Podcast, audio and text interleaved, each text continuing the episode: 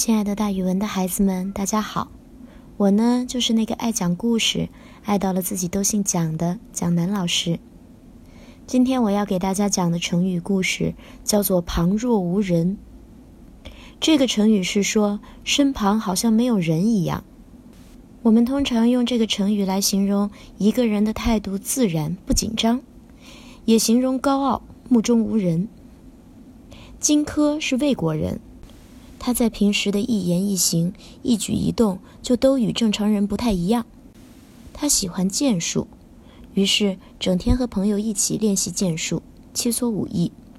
每天早晨天刚亮，他就起身去练剑，一直练到汗水淋漓，才收剑休息。他平常又特别喜欢读书，饱读诗书，好学不倦，成为战国时期著名的侠士。荆轲到了燕国以后，和隐居卖狗肉的高渐离成了知己。每天两个人一起到燕市上喝酒，一直要到喝醉后才肯罢休。高渐离也是一名勇士，不仅如此，他还善于演奏一种名叫柱的古乐器。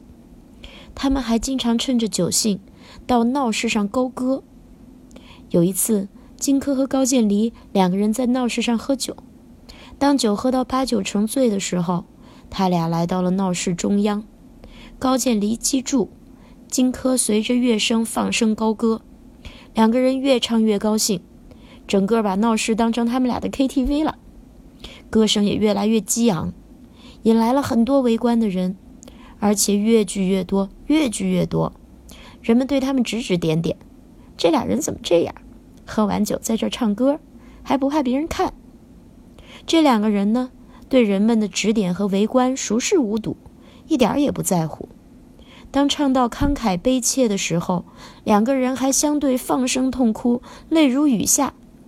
大家想想看，两个大男人哭得一把鼻涕一把泪的，多可怕呀！